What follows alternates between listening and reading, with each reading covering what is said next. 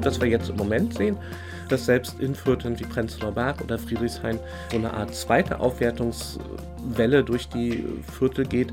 Dort wird jetzt vermehrt auf die Umwandlung in Eigentumswohnungen gesetzt, die dann zu einem sehr hohen Preis verkauft werden sollen. Und das bedeutet, dass diejenigen, die vielleicht in so einer ersten Phase der Gentrification noch die Gentrifier in diesen Modellen waren, also diejenigen, die andere verdrängt haben, dass die jetzt selbst in die Gefahr geraten, von noch besser verdienenden verdrängt zu werden. Wissenswerte. Ein Inforadio-Podcast. Mit Lena Petersen. Wer in Berlin eine Wohnung sucht, der findet vor allem richtig hohe Preise. Zwei Zimmer in Berlin Mitte, das kostet dann gerne mal 1400 Euro kalt. Wohnungen sind knapp, vor allem die, die zu bezahlen sind. Wohnen, das ist auch mehr als ein Dach überm Kopf haben. Das ist immer auch ein Spiegel der finanziellen Möglichkeiten und damit letztlich auch eine soziale Frage. Unter den europäischen Metropolen gilt Paris als Hauptstadt der ungleichen Wohnverhältnisse. Sieht denn vielleicht so auch die Zukunft von Berlin aus? Inwiefern manifestiert sich die Schere zwischen arm und reich auch bei uns in der Wohnsituation? Darüber spreche ich mit dem Stadtsoziologen André Holm. Er forscht an der Humboldt-Universität zu Berlin schwerpunktmäßig über Gentrifizierung, Wohnungspolitik im internationalen Vergleich und europäischer Stadtpolitik. Hallo, Herr Holm. Ja, schönen guten Tag. Sie haben gemeinsam mit anderen Wissenschaftlerinnen und Wissenschaftlern Daten erhoben. Da ging es um das Problem der sozialen Wohnungsversorgung. Da heißt es, fast die Hälfte aller Mieterhaushalte ist zu sehr von der Miete belastet. Ab wann wird denn diese Belastung als zu groß angesehen? Kann man das konkret beziffern? Na, für, für Studien muss man es ja konkret beziffern und muss, muss sagen, das ist eine Grenze, um, um, um zu sagen, so und so viel Prozent der Haushalte liegen da drüber oder da drunter. Und der Wert, der für diese Mietbelastungsquote, die als nicht mehr leistbar angesehen wird, der ist tatsächlich politisch umstritten und auch in, in den Forschungsarbeiten. Also wenn wir in ältere Publikationen schauen aus den 1960er, 70er Jahren, ähm, dann galten Mietkostenbelastungen von über 20 oder 25 Prozent als absolut unzumutbar. Ähm, heute sind wir häufig dabei, dass wir sagen, ähm, mehr als 30 Prozent des Einkommens sollte nicht für die Miete ausgegeben werden. Aber letztendlich sind es natürlich relativ willkürlich gewählte Grenzmaße, die, ähm, auf die sich verständigt wird. Und wenn wir die langfristige Entwicklung dieser Leistbarkeitsdefinition im Wissenschaftsbereich uns anschauen, dann ähm, zeigen die einen deutlichen Trend, dass immer höhere Anteile des Einkommens als noch leistbar angesehen werden. Und das ist sicher auch eine Anpassung an die Realität. Also weil das Ergebnis mit den Daten aus den 70er Jahren einfach wäre, dass nur noch 20 Prozent der Haushalte in leistbaren Verhältnissen leben und das würde so große Veränderungen auslösen müssen, um, um das Problem zu lösen, dass, dass es dann offensichtlich einfacher war, in den Diskussionen die Grenzwerte zu verschieben. Aber Schlüssel ist, glaube ich, bei all diesen Diskussionen die Bewertung, ob Wohnungen preiswert oder günstig sind, nicht an einem totalen Mietwert festzumachen, sondern immer in Relation zum Einkommen zu setzen. Und das ist auch relativ einleuchtend, dass gerade Haushalte mit geringem Einkommen auch mit einer durchschnittlichen Miete häufig überlastet sind, weil dann teilweise 40, 50 Prozent des Einkommens für die Miete gezahlt werden. Und wenn das Haushalte mit geringem Einkommen sind, dann wird auch sehr deutlich, dass dann relativ wenig zum Leben bleibt. Sie forschen zu Gentrifizierung. Das heißt, ärmere Menschen werden von reichen Menschen aus Stadtteilen verdrängt. Ein Stadtteil wird sozusagen so sozioökonomisch umgebaut. Wie läuft das denn in der Regel ab? Gibt es bei diesem Prozess denn auch immer wiederkehrende Merkmale, wie gentrifiziert wird? Na, das Gentrification-Thema ist seit ja, weit über 50 Jahren in vor allen Dingen den westeuropäischen, nordamerikanischen Großstädten zu einem Forschungsthema geworden, weil es auch eine Realität in den Städten abgebildet hat. Ich glaube, die ersten Studien kamen in den 1960er Jahren in London und im Kern geht es bei Gentrifizierungsprozessen um eine ökonomische Aufwertung, die dann zu einer Verdrängung der ursprünglichen Bevölkerung führt. Und dann gibt es verschiedene Ansätze, diesen Verdrängungsprozess nochmal genauer zu differenzieren. Ist das eine ökonomische Verdrängung, dass ich als Mieter mit geringen Einkommen die steigenden Preise nicht bezahlen kann? Ist es vielleicht auch, gibt es Formen von, von, von physischen Verdrängung, die tatsächlich auf einen Druck durch in der Regel Vermieterinnen und Vermieter ausgehen? Und wir kennen ja auch in Berlin die Geschichten, dass in Konflikten um Immobilien dann das Wasser oder der Strom zufällig immer dann ausfällt, wenn es diese Streitigkeiten gibt. Also das können auch Gründe sein. Es gibt kulturelle Gründe für den Auszug. Die sind dann meistens nicht immobilien- und objektscharf bezogen, sondern beziehen sich auf die Nachbarschaft. Das ist auch Untersuchungen in Berlin gibt von Kollegen am Geografischen Institut, die gezeigt haben, es gibt auch Auszüge, die damit begründet werden, dass man sich in der Nachbarschaft nicht mehr heimisch fühlt, also dass so viele Veränderungen drumherum geschehen sind, dass es eigentlich keinen Anreiz mehr gibt, in der bisherigen Nachbarschaft zu bleiben. Und das ist ein ziemlich unterbelichtetes Phänomen, weil wir in der Regel ja davon ausgehen, dass diejenigen, die schon lange in einem Viertel wohnen, sich am besten auskennen und ähm, das Viertel am stärksten mitprägen. Und in diesen schnellen Veränderungsprozessen kann es eben geschehen, dass sich die, die schon lange in einem Viertel wohnen, dann fremd fühlen. Wir bewegen uns ja sowieso auch grundsätzlich im Leben irgendwie so in unseren Filterblasen, in unseren eigenen Lebenswelten, in denen wohnen wir ja dann auch. Dann ist die Stadt sozusagen ja auch durch unsichtbare Grenzen auch voneinander getrennt. Und wo würden Sie denn sagen, verlaufen die? Gibt es dafür irgendwie Beispiele, wo sich das ganz klar abzeichnet? Na, unsichtbare Grenzen wären ja die, die von denen wir annehmen, dass wir die nicht sehen. Und unsichtbare Grenzen sind sicher in Vierteln zu sehen, wenn wir davon sprechen, dass diejenigen, die erst in den letzten ein, zwei Jahren eingezogen sind, häufig das Doppelte, manchmal sogar das Dreifache an Miete bezahlen müssen für eine Wohnung mit ähnlichen Qualitätsstandards als die, die vielleicht vor 15 Jahren schon eingezogen sind. Ja, und das ist was, was du von außen nicht sehen kannst, was aber ähm, letztendlich bedeutet, dass diejenigen, die neu in die Viertel gezogen sind, entweder über deutlich mehr Einkommen verfügen müssen oder eine deutlich höhere Mietkostenbelastung zu tragen haben. Und Unsichtbare Grenzen gibt es aber auch, wenn wir, weiß nicht, in einer ganz normalen Berliner Straße uns die, die Häuser anschauen und wissen, wir können von außen nicht sehen, ist das ein Haus, was von der Genossenschaft zu Kostenmietpreisen vermietet wird, ist das ein Haus, was einem kleinen Eigentümer gehört, der auf eine dauerhafte Verzinsung seines eingesetzten Kapitals hofft oder gehört das Haus einer Luxemburger Briefkastenfirma, die es möglichst bald zum noch höheren Preis wieder verkaufen will oder in Eigentumswohnung umwandeln will. Das heißt also,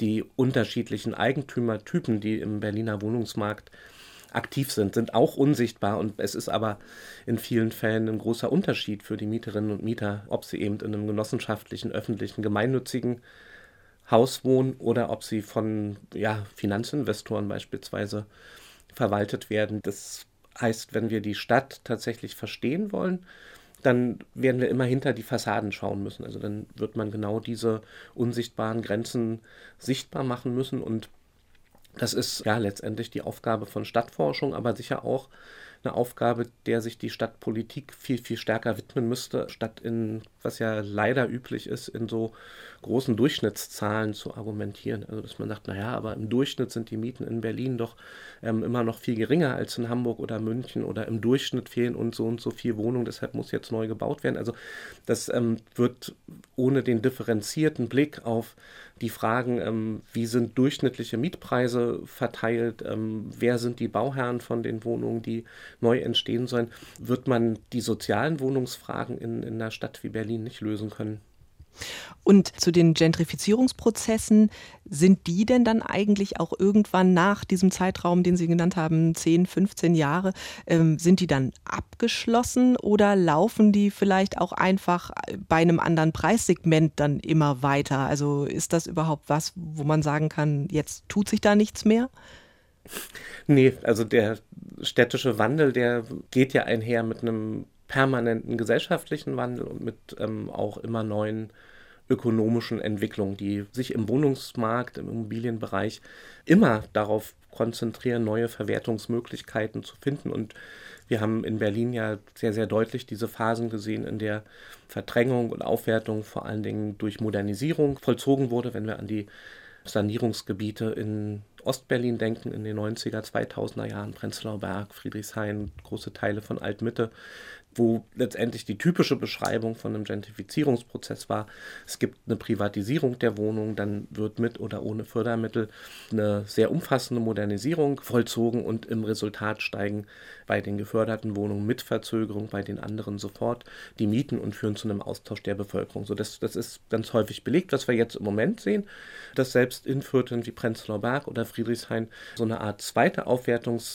Aufwertungswelle durch die Viertel geht, die sehr stark darauf orientiert ist, dass die bereits sanierten Wohnungen, da gibt es nicht so große Spielräume durch weitere Modernisierung, die Ertragslage für die Eigentümerinnen und Eigentümer zu verbessern. Und dort wird jetzt vermehrt auf die Umwandlung in Eigentumswohnungen gesetzt, die dann zu einem sehr hohen Preis verkauft werden sollen. Und das bedeutet, dass diejenigen, die vielleicht in so einer ersten Phase der Gentrification noch die Gentrifier in diesen Modellen waren, also diejenigen, die andere verdrängt haben, dass die jetzt selbst in die Gefahr geraten, von noch besser verdienenden verdrängt zu werden. Und das ist für den Berliner Kontext die Situation, wo wir gerade sehen, dass, dass so eine Aufwertungsdynamik tatsächlich nicht einen Endpunkt hatten, dass wir auch in der internationalen Perspektive eigentlich keine Beispiele kennen, in denen Gentrifizierungsprozesse nochmal dann rückgängig gemacht wurden. Und in jedem, jeder Transaktion von Immobilien wird ja in der Regel nicht der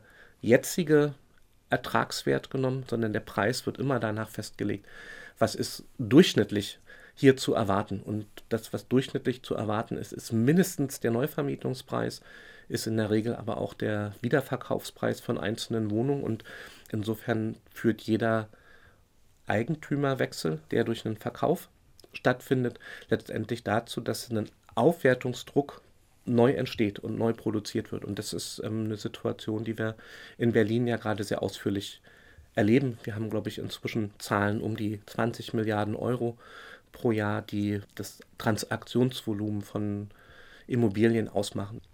Das Negativbeispiel in Europa, was das Wohnen angeht, ist ja Paris. Da sind die Mieten extrem hoch. Da zahlen Mieter im Schnitt 32 Euro pro Quadratmeter.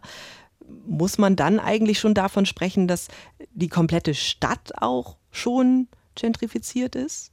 Es ist sicher kein Wunder, dass, dass es in, in, in der französischen Stadtforschung, die ganz viel auf, auf Paris konzentriert ist, nur ganz wenige Gentrification-Texte und Studien gibt. Also weil diese Vorstellung der Gentrification, wenn wir nochmal zurückblicken an, an, an den Ursprung dieser Entwicklung, der war so mit Begriffen aufgeladen, dass wir als ForscherInnen sagen Inseln der Aufwertung in einem Meer von Verfall beschreiben. Also das, das, das war in den ersten amerikanischen Gentrification-Studien so das Hauptinteresse. Also dass, dass da gesagt wurde, diese Aufwertung, die ist gegen den Trend. Und ja, und da kommt auch dieser ursprüngliche Gentrification-Begriff her, der ist ja von Ruth Glass in London geprägt worden. Und die Gentry, das ist der, der niedere Landadel gewesen. Und es gab im 18. Jahrhundert eine historische Phase, als dieser Landadel zurück in die Städte gekommen ist. Und Ruth Glass hat daraus diese Metapher der Gentrification gemacht. Wie im 18. Jahrhundert sehen wir hier eine Rückkehr der, der Besserverdienenden. Also es war natürlich nicht mehr der Landadel, sondern es war jetzt die Mittelklasse, die sie da im Blick hatte. Und wir haben inzwischen, weiß nicht, in Berlin würde ich das auch so annehmen, eigentlich die Situation, dass, dass, dass wir von einem Gentrification Mainstream sprechen müssen. Also große Teile der Innenstadt sind eigentlich diesem Aufwertungs- und Verdrängungsprozess schon unterworfen. Anders als in Paris ist das in Berlin noch nicht abgeschlossen, sondern ähm, es gibt die Auseinandersetzung, das sehen wir ja auch bei Hunderten von, von Hausgemeinschaften, die sich organisieren und gegen Modernisierung, Umwandlung in Eigentumswohnungen, Verkauf an Immobilienfirmen zu, zu protestieren, das Vorkaufsrecht einzufordern, also dass, dass das hier noch im Gange ist und in Paris ist dieser Prozess ähm, schon weitgehend abgeschlossen. Das, was Paris sehr besonders macht, damit vielleicht auch einen Unterschied zu anderen sehr aufgewerteten Metropolen wie London mit sich bringt, ist diese sehr klare und polarisierte sozialräumliche Struktur. Also dass das Paris mit diesem Gürtel von Banlieues, also von Großsiedlungen, die einst zum ja, in sozialen Wohnungsbauprogrammen errichtet worden, dass es quasi zum, zum Auffangbecken für all diejenigen wird, die sich diese Innenstadt nicht leisten können und, und, und deshalb auch, wenn wir da Sozialstrukturkarten sehen, das sehr, sehr deutlich ist, dass in der Innenstadt die Haushalte mit sehr hohen Einkommen wohnen und am Stadtrand die mit den sehr niedrigen. Und so ausgeprägt haben wir das in Berlin zum Glück noch nicht. Also das heißt, hier gibt es auch in dieser Perspektive noch eine Form der sozialen Stadtstruktur zu verteidigen. Und, und der Trend geht aber sehr deutlich dahin. Und gerade wenn wir die schon angesprochenen Altbauviertel in, in, in der Ostberliner Innenstadt betrachten, die einen sehr deutlichen Aufwertungs- und Verdrängungsprozess ähm, durchlaufen haben. Ja. Und ich will vielleicht noch mal daran erinnern, dass Prenzlauer Berg, die Altbaubereiche, die galten 1990, 91, 92 als die ersten Sozialstruktur Untersuchungen dort durchgeführt worden, waren das die ärmsten Viertel in Ostberlin. Also da war im Durchschnitt, verdienten die Leute, weiß nicht, 60, 65 Prozent des Ostberliner Einkommensdurchschnitts oder Medians. Und in, in, nach Abschluss der Sanierungsarbeiten, also so ab 2003, 2004, hatte sich das geändert und ähm, Prenzlauer Berg war plötzlich das Viertel, was mit in den Spitzenplätzen von der, der Einkommenssituation lag mit 140, 150 Prozent des Medianeinkommens von ganz Berlin dann. Und das zeigt vielleicht also, wie, wie deutlich diese Veränderungsprozesse stattgefunden haben. Und wir sehen aber auch, dass diese Prozesse der Aufwertung durchaus noch, noch, noch eine weitere Dynamik haben. Eine Stellschraube, um Wohnraum auch für Menschen mit einem geringeren Einkommen zu schaffen, ist das kommunale Wohnen, also kommunale Wohnungsgesellschaften. Dafür lohnt sich dann wieder ein Blick nach Wien. Da leben 62 Prozent der Bevölkerung in einer geförderten Wohnung oder in einer Wohnung, die der Stadt gehört.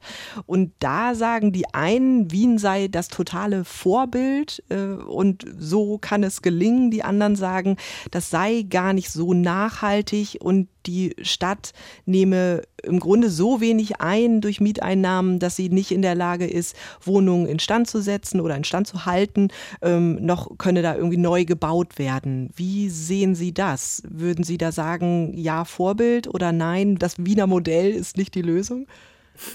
Na, es ist immer schwierig, ein Modell aus anderen Städten tatsächlich eins zu eins zu übertragen. Also auch da sind natürlich Anpassungen an die jeweils lokalen Kontexte notwendig. Das, was wir in Wien in, in, in relativ ja, starker Deutlichkeit ähm, wahrnehmen können, ist, dass ein Wohnversorgungssystem, was in großen Teilen von nicht profitorientierten Vermieterinnen geprägt ist. Also das heißt, da ist der Gemeindewohnungsbau, da werden die Mietpreise auf der Basis von öffentlichen Finanzierungen kalkuliert. Die haben auch eine sehr, sehr lange Geschichte in Wien gab es anders als in Berlin und vielen anderen Städten in der Bundesrepublik keine Privatisierungswelle. Es gab noch nicht mal eine Privatisierungsdiskussion. Zum Zweiten gibt es einen fast genauso großen Anteil von gemeinnützigen Wohnungen. Die Gemeinnützigkeit ähm, umfasst ja auch eine Gewinnbeschränkung. Die ist in, in, in der Bundesrepublik 1989, kurz vor der Wende und der Wiedervereinigung, politisch abgeschafft worden. Also wir haben keine Wohnungsgemeinnützigkeit. Und, und wenn wir uns das anschauen, was es in Wien gibt, dann haben wir zum einen mit einem sehr, sehr hohen Anteil an diesen nicht profit-, nicht gewinnorientierten Vermietern die Situation, dass große Teile der Bevölkerung mit leistbaren Wohnungen versorgt werden können. Also das, das ist relativ deutlich, wenn ich einen sehr großen Bestand habe, der zu sehr günstigen Mietpreisen vergeben werden kann, dann erreiche ich auch größere Haushaltsbereiche oder größere Bevölkerungsbereiche. Also das heißt, das ist eine Wohnungsversorgung, die sich im Prinzip an fast alle richtet. Also anders als in Deutschland, wo wir mit den Logiken der Wohnraumversorgung, also ehemaligen sozialen Wohnungsbau ja immer diese WBS-Grenzen haben und sagen, naja, damit sollen die vor allen Dingen versorgt werden, die sich nicht selbst am Markt versorgen können, ist, ist es in Österreich so, dass in Wien mit den Grenzen der Zugänglichkeit, also Einkommensgrenzen, die es auch dort gibt, 80, 85 Prozent der, der Wiener Bevölkerung hätten ein Anrecht auf so eine gemeinnützige oder Gemeindewohnung. So, und das heißt also, das ist, ist eine Perspektive, die in Deutschland leider völlig verschwunden ist, dass es eine soziale Wohnungspolitik gibt, die grundsätzlich das Ziel hat, alle Bevölkerungsschichten und nicht nur den armen kleinen Rest zu versorgen.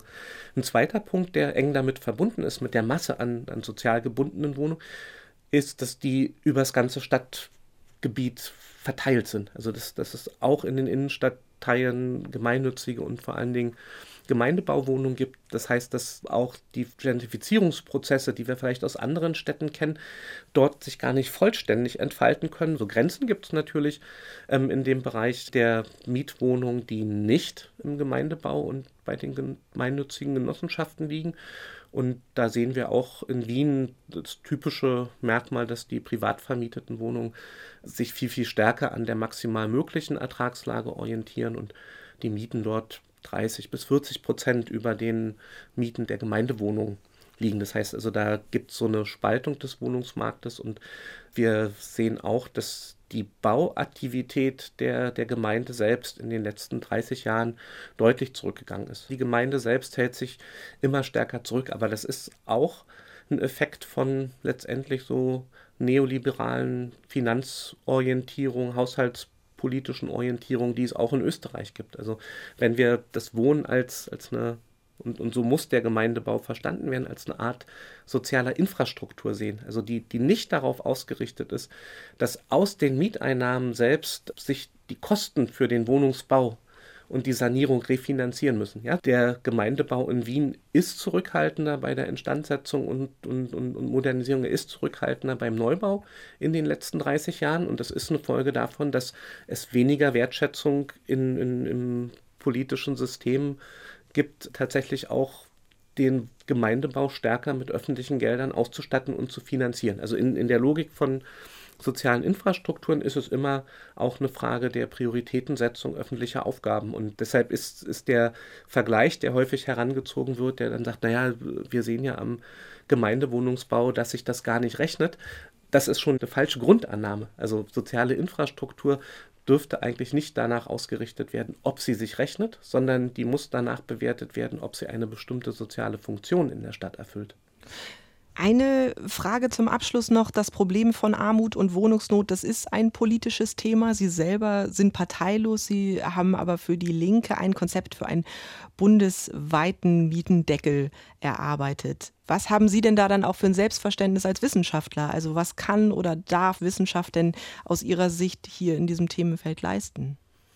Na, Wissenschaft hat ja einerseits immer den Anspruch, oder bei den Sozialwissenschaften ist es jedenfalls so oder sollte so sein, dass wir Prozesse in der Gesellschaft ähm, nicht nur möglichst exakt beschreiben wollen, sondern dass wir sie ursächlich erklären wollen. Das heißt also, gerade dann, wenn es um die Stadtentwicklung geht, wenn es um das Phänomen steigender Mieten geht, dann reicht es in der Regel nicht aus, dass man einfach nur sagt, die Mieten sind in den letzten Jahren um 35 Prozent gestiegen und für die Haushaltsgruppe XYZ waren es sogar 60 Prozent Steigerung, sondern es wird immer darum gehen, zu versuchen, die darunterliegenden, in der Regel auch strukturellen Erklärungen zu finden. Das heißt, da kommt man sehr, sehr schnell an Mechanismen des Wohnungsmarktes, an Verwertungslogiken. Da kommt man sehr schnell dazu, dass es einen Unterschied zwischen gemeinwirtschaftlich organisierten und privatwirtschaftlich organisierten Trägern gibt. Und, und entsprechend kann man dann auch Vorschläge formulieren, wie gesellschaftliche Strukturen verändert werden sollen, um einen größeren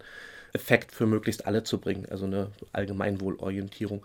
Eine zweite Aufgabe von Wissenschaft ist, glaube ich, und das wird in den letzten Jahren auch verstärkt, auch in, in, internationalen Diskussionen eingefordert, dass wir uns aus unseren Elfenbeintürmchen der, der wissenschaftlichen Binnenkommunikation herauslösen und stärker in die Gesellschaft hineinwirken und, und, und tatsächlich auch versuchen, Dinge, die sonst in wissenschaftlichen Publikationen und Zeitschriften untereinander in häufig für andere unverständlichen Formen und Tabellen ausgehandelt werden, das einer breiteren Öffentlichkeit zur Verfügung zu stellen und, und, und öffentliche Diskussionen dazu zu führen. Das ist im Bereich der Stadtentwicklung sicher einfacher als in anderen Bereichen, weil die Probleme der Stadtentwicklung, die Probleme der steigenden Mieten ähm, ein, ein, Alltagsproblem ist, mit dem sehr viele was anfangen können und, und deshalb es auch eine große Offenheit, glaube ich, gibt, dass da wissenschaftliche Stimmen im öffentlichen Diskurs auch gehört werden und einen Stellenwert haben.